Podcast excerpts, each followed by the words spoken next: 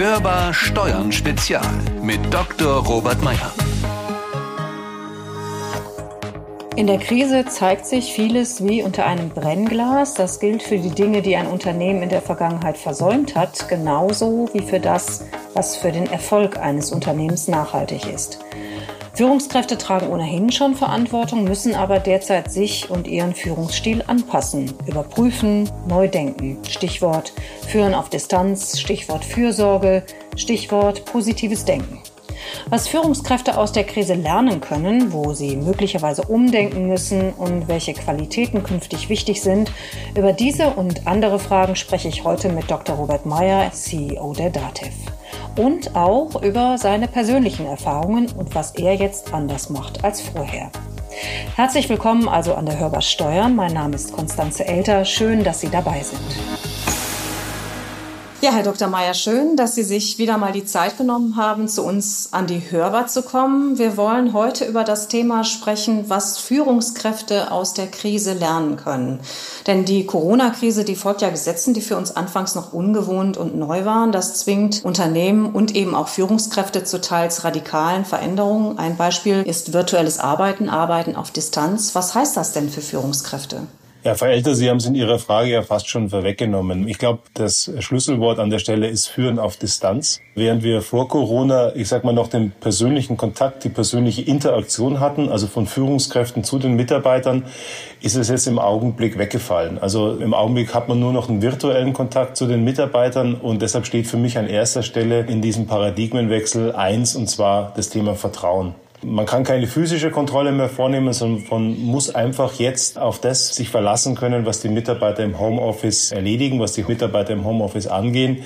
Das heißt, auch das Thema Kontrollmöglichkeiten hat sich natürlich diametral verändert. Für mich bedeutet das, dass wir mehr auf partizipative Führungsstile umschwenken müssen. Partizipative Führungsstile heißt, dass wir jetzt weniger, ich sag mal, quantitativ führen, also sprich acht Stunden lang im Büro sitzen und der Arbeit nachgehen, sondern jetzt geht es eher mehr auf die Ergebnisfokussierung. Das heißt natürlich deutlich weniger hierarchisch ausgeprägte Führung. Würden Sie sogar so weit gehen zu sagen, dass Führungskräfte in Unternehmen sich neu erfinden müssen? Aber wenn man sich überlegt, was die Paradigmen in der Vergangenheit waren, ähm, verschiedene Führungsstile haben sich natürlich und Führungsinstrumente auch daran orientiert, wie die Gegebenheiten waren. Also die Struktur, die Führungsstruktur hat sich natürlich entsprechend auch entwickelt vor dem Hintergrund der Präsenz der Mitarbeiter in den Unternehmen. Und vor dem Hintergrund gehe ich mal davon aus, dass ein Teil natürlich von Führungsinstrumenten ganz neu definiert werden muss. Ich glaube, dass in der Vergangenheit Führen nach Anwesenheit wird immer mehr in den Hintergrund rücken. Das Führen nach Ergebnis wird sich deutlich mehr in den Vordergrund spielen. Also wie ich schon kurz angesprochen habe, es wird nicht mehr maßgeblich sein, wie viele Stunden jeder im Büro anwesend war, sondern am Ende ist die Zielerreichung, wie zufrieden sind wir mit dem gemeinsam Erreichten, das wird sich meines Erachtens deutlich mehr in den Vordergrund stellen. Interessanter Punkt, den Sie gerade ansprechen, die Anwesenheit oder die Stunden, die man im Büro ist. Glauben Sie, dass man, es gibt ja tatsächlich auch schon Modelle, beispielsweise in Kanzleien, die sagen, wir versuchen es jetzt mal mit einer 25-Stunden-Woche. Kommen wir weg von der 8-Stunden-Woche mittelfristig? Also so weit würde ich jetzt nicht gehen wollen. Ich glaube, das ist sicherlich eine Sache, die man auch bilateral zwischen Arbeitnehmer und Arbeitgeber jeweils definieren muss, wie das funktioniert. Ich meine, am Ende, wenn ich sage, ich schaffe in 25 Stunden das gleiche Arbeitspensum wie vorher in 40 Stunden, dann wäre das einmal natürlich äh, etwas, wo man sagen kann, es wäre möglich. Auf der anderen Seite stellt sich natürlich die Frage, was habe ich vielleicht vorher falsch gemacht, wenn ich für die gleiche Arbeit, für das gleiche Ergebnis 40 Stunden gebraucht habe, was ich jetzt auch in 25 Stunden mache. Also ich glaube, so ganz pauschal, so ganz einfach kann man das nicht beantworten. Jetzt kann das ja auch durchaus sein, dass manche Dinge nicht nur, weil sie ungewohnt sind, sondern vielleicht, weil sie auch einfach anders organisiert werden müssen, schwieriger werden. Manche Dinge könnten auch leichter werden. Wo sehen Sie da die Unterschiede? Ich glaube, das lässt sich auch nicht pauschal beantworten. Ich mache es jetzt einfach mal an ein paar Beispielen fest. Insbesondere Tätigkeiten, die ein sehr konzentriertes Arbeiten erfordern. Da habe ich aus den Gesprächen mit meinen Mitarbeitern schon Rückmeldungen bekommen, dass die auch das Homeoffice-Thema, das dislozierte Arbeiten begrüßen, weil sie einfach die Möglichkeit haben, ohne externe Störung konzentriert an Themen zu arbeiten. Auf der anderen Seite gibt es natürlich auch, ich sag mal, Prozesse, Themen, Aufgaben, die eine persönliche Interaktion erfordern kann und voraussetzen. Das wird meines Erachtens bei einem virtuellen Arbeiten schwieriger werden. Nicht unmöglich, aber man muss sich an der Stelle einfach auch neue Tools, neue Regeln geben. Das funktioniert genauso wie Arbeiten in großen Büros sich mit bestimmten Instrumenten darstellen lässt, wird auch die Möglichkeit mit digitalen Instrumenten, mit virtuellen Instrumenten, wird auch das dislozierte Arbeiten möglich machen und auch effizient möglich machen. Das wäre nämlich jetzt meine nächste Frage gewesen. Gibt es denn nicht auch Bereiche, wo dadurch, dass man das umstellt, anders organisiert, das womöglich erstmal zeitaufwendiger wird, weil man eben auch neue Tools, neue Instrumente erstmal ausprobieren muss, die vielleicht auch fehleranfälliger sind? Ja, ich glaube, das ist sicherlich auch ein möglicher Showstopper bei diesem Thema, was wir gerade diskutieren. Am Anfang wird es sicherlich an der einen oder anderen Stelle haken und holpern. Man muss sich natürlich umstellen von Prozessen, die man über Jahre, über Jahrzehnte verinnerlicht hat, sich auch auf neue Prozesse einzulassen. Und da wird möglicherweise am Anfang auch das eine oder andere vielleicht auch mal schiefgehen. Und für mich ist es nur wichtig, dort nicht gleich aufzustecken und zu sagen, na ja, vorher war es halt besser, lass uns wieder in die klassischen Strukturen zurückgehen, sondern ich glaube, da muss man jetzt einfach dahinter sein, auch mit ein bisschen Nachdruck. Auch das ist ein Führungsthema, auch mit Nachdruck das Thema versuchen voranzutreiben. Persönlich bin ich davon überzeugt, dass es funktioniert, aber man muss halt einfach auch diszipliniert dieses Thema verfolgen. Wenn wir das jetzt mal ein bisschen konkretisieren, was könnte derzeit das Wichtigste sein? Es ist wahrscheinlich jetzt nicht eins, sondern es sind wahrscheinlich mehrere Elemente, die wir herausnehmen aus dieser Zeit oder mitnehmen aus dieser Krise und dann eben in die Zukunft überführen. Welche Elemente könnten da die wichtigsten sein? Also ich glaube, dem Thema Führung kommt auf jeden Fall deutlich mehr Gewicht zu als bei der persönlichen Präsenz vor Ort, weil allein die Anwesenheit der Führungskraft im Raum kann ja schon einiges bewirken.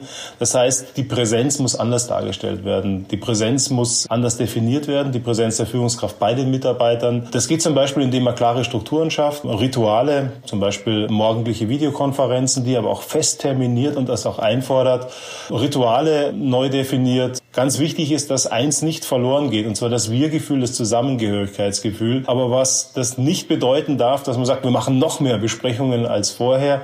Wichtig ist, dass die Führungskräfte diese nicht mehr vorhandene oder deutlich reduzierte physische Präsenz durch eine 1 zu 1 Maßnahme versuchen abzubilden. Das heißt, mit den Mitarbeitern aus den Teams auch dort regelmäßig diszipliniert Gespräche führen, einfach auch ein Stimmungsbild abholen. Wie geht's euch? Was gibt's Neues? Gibt's irgendwo Probleme, wo ich als Führungskraft noch unterstützen kann? Man spricht doch heutzutage gern von enablen. Ich glaube, das wird deutlich mehr in den Vordergrund rücken und natürlich auch zu Beginn dieses Transformationsprozesses muss man einfach auch die Ausnahmesituation, die sich dadurch natürlich für viele Mitarbeiter darstellt, der muss man begegnen. Man muss auf der einen Seite Ängste zulassen, man muss Verständnis haben dafür, dass vielleicht auch der eine oder andere sagt, diese Situation ist ungewohnt für ihn, werde ich dem gerecht als Mitarbeiter? Und wenn da die Führungskraft mit der nötigen Empathie den Mitarbeitern gegenüber auftritt und vielleicht auch das Bild vermittelt, dass wir alle in einem Boot sitzen, dann wird das mit Sicherheit gelingen.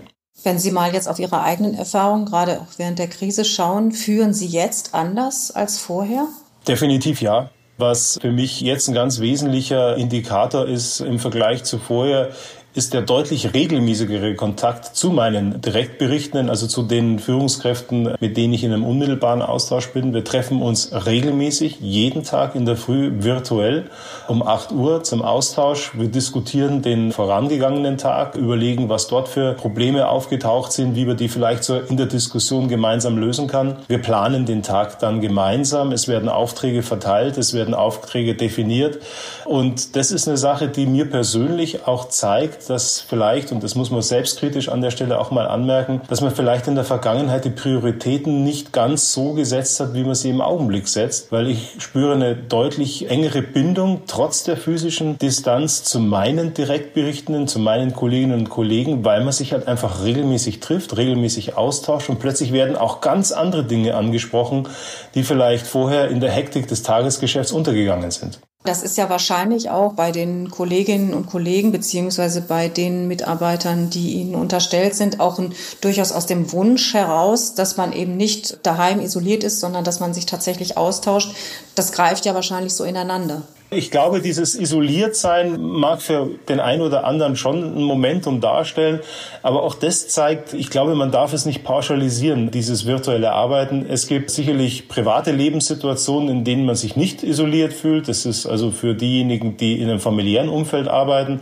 Aber es gibt natürlich auch viele Mitarbeiterinnen und Mitarbeiter, die vielleicht in einem Single-Haushalt leben, die auch diesen persönlichen Austausch innerhalb des Unternehmens auch als, als Qualitätsindikator für die Arbeit genommen haben. Das fällt für die natürlich weg. Und wenn man das nicht substituiert durch eine Verbindlichkeit, durch Rituale, ich glaube, dann kann man das Thema natürlich auch von der anderen Seite aus beleuchten und nicht nur positiv. Wir haben heute hier an dieser Stelle schon drüber gesprochen, auch schon in unseren bisherigen Gesprächen, dass es viel gibt, was wir für die Zeit nach Corona aus der Krise lernen können, an Guten erhalten können. Jetzt ist es ja womöglich nicht bei allen Führungskräften so, dass die sagen, ja, das hat mir schon viel gebracht, sondern dass die vielleicht sich auch darauf freuen, wenn sie alle wieder um sich im Büro haben. Wann und wie sollten Ihrer Meinung nach Führungskräfte ihre bisherigen Ansätze auf den Prüfstand stellen?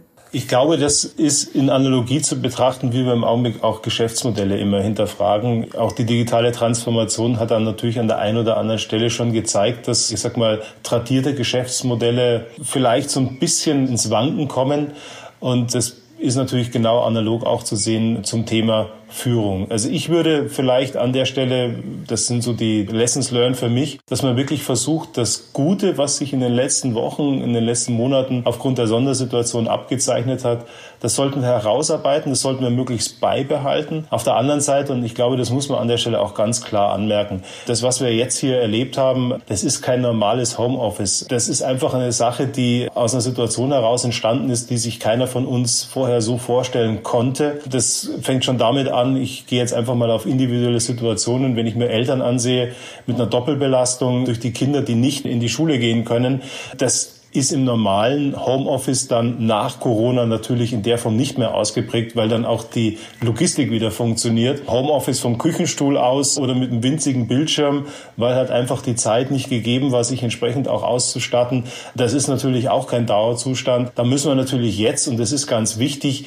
jetzt müssen ausgereifte Konzepte her. Jetzt müssen wir daran arbeiten, um einfach das Gute, was uns in dieser Zeit auch widerfahren ist, auch beizubehalten ist ein gutes Stichwort, was Sie da bringen, weil man ja im Grunde genommen davon ausgehen kann, dass wenn jetzt alle wieder ihrem normalen oder irgendwann dann in einigen Monaten ihren normalen Beruf nachgehen können, die Kinder wieder in die Schule gehen oder betreut sind, auch der Partner vielleicht nicht mehr in Kurzarbeit ist oder wie das sich gerade in der jeweiligen Situation darstellt, vielleicht auch die Großeltern wieder zur Verfügung stellen. Wenn diese Punkte alle wegfallen, hat man ja im Grunde genommen, wie Sie das gerade gesagt haben, eine gewisse Normalität, auf der man aufbauen kann, aber das bedeutet ja auch für Führungskräfte, wenn man dann diese Konzepte tatsächlich umsetzt oder erweitert, mobiles Arbeiten gab es ja vorher auch schon, dass man dann ein Stück weit loslässt und eben auch ein Stück weit nicht nur auf die Präsenz verzichtet, sondern möglicherweise auch sagt, du hast jetzt hier mehr Verantwortung, mehr individuelle Entscheidungsfreiheit. Wie beurteilen Sie das? Ja, ich glaube, das wird sicherlich auch eine Herausforderung sein, das Thema in der personalpolitischen Praxis umzusetzen. Für mich bedeutet das natürlich auch, dass der Wertekanon, insbesondere was das Thema Führung, Personalpolitik anbetrifft, der verschiebt sich auch. Auch hier wird es wahrscheinlich neue Konzepte geben müssen, um einfach mal die wichtigsten Werte zu benennen, die mir jetzt in dem Zusammenhang einfallen. Das ist das Thema Vertrauen. Darüber hatten wir schon gesprochen. Ganz wichtig ist natürlich auch das Thema Transparenz im virtuellen Homeoffice. Auch das Thema Solidarität innerhalb des Teams, auch das ist ein ganz wichtiger Aspekt, damit das Ganze zukünftig auch weiter reifen kann. Dazu brauchen wir natürlich klare Regelungen. Wir brauchen einen, Handlungsrahmen für die Arbeit im Homeoffice. Der muss natürlich zwischen den Betriebspartnern vereinbart werden. Sinnvoll an der Stelle sind natürlich auch Vereinbarungen zum zeitlichen Umfang. Auch das muss geregelt werden. Wie gesagt, man ist dann nicht mehr in einem kontrollierten, also bitte kontrolliert in Anführungsstrichen zu setzen, kontrollierten Arbeitsumfeld mit einer physischen Präsenz, sondern man ist einfach disloziert zu Hause. Auch das sind Themen, wo es natürlich auch gilt, auf der einen Seite den Arbeitnehmer zu schützen. Auch das Thema die Erreichbarkeit am heimischen Arbeitsplatz, auch das muss geregelt sein. Es darf auf keinen Fall zu einer rund um die Uhr Erreichbarkeit führen. Da müssen auch klare Regelungen her. Auch das Thema Dokumentationspflicht, die wird dann im Wesentlichen natürlich auch auf den Mitarbeiter übertragen, weil ähm, das kann natürlich dann auch nicht mehr vor Ort passieren, sondern das ist ja dann auch dem Mitarbeiter in seinen Vertrauensbereich gelegt. Ein Thema, was ich bei uns bei DATEV sehe, woran wir aber meines Erachtens schon sehr gut arbeiten und auch schon Fortschritte erzielt haben, auch in der Vergangenheit. Wir müssen das Ganze in die Weiterbildung einfließen lassen, nicht nur der Führungskräfte, sondern auch der Mitarbeiter, damit die auch lernen und verstehen, wie kann ich mich im Homeoffice auch richtig organisieren organisieren. Wenn wir das Ganze jetzt nochmal zurück in ein Unternehmen tragen, also quasi von, vom mobilen Arbeiten, vom Homeoffice zurück ins Unternehmen, welchen Wertewandel kann das für Führungskräfte bedeuten, was das Führen im Unternehmen generell angeht nach Corona? Was für mich ein ganz wichtiger Aspekt ist, wir haben durch diese Krise vielleicht auch ein Stück weit gelernt, uns auf, auf wesentliche Grundwerte wieder zu fokussieren und zu konzentrieren, die vielleicht in den letzten Jahren, Jahrzehnten so ein bisschen aus dem Blick gewandert sind. Ich überschreibe das Ganze mal mit dem Wir-Gefühl im Unternehmen. Ich glaube, das wird in Zukunft ein ganz wichtiger Aspekt sein, das vielleicht noch deutlicher in den Vordergrund zu stellen.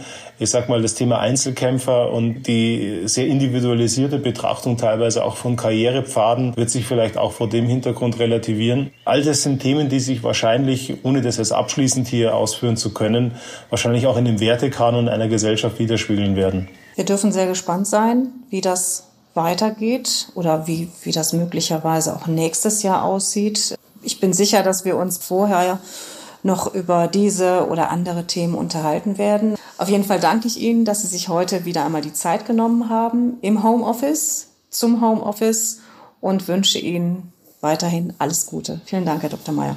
Danke, Frau Elter. Das war Hörbarsteuern, der DATEV Podcast. Ein weiteres Spezial mit dem CEO der DATEV, Dr. Robert Meyer. Möglicherweise haben auch Sie Fragen an ihn oder ein Thema, was Sie gern diskutiert haben möchten. Dann schreiben Sie uns eine E-Mail an podcast.datev.de. Wir freuen uns, wenn Sie uns abonnieren, teilen und weiterempfehlen. Und unter datev.de slash Corona finden Sie alle relevanten Informationen zum Thema. Mein Name ist Konstanze Elter. Ich wünsche Ihnen eine gute Zeit. Bleiben Sie gesund, bleiben Sie optimistisch und hören Sie wieder rein. Hörbar Steuern Spezial mit Dr. Robert Meyer.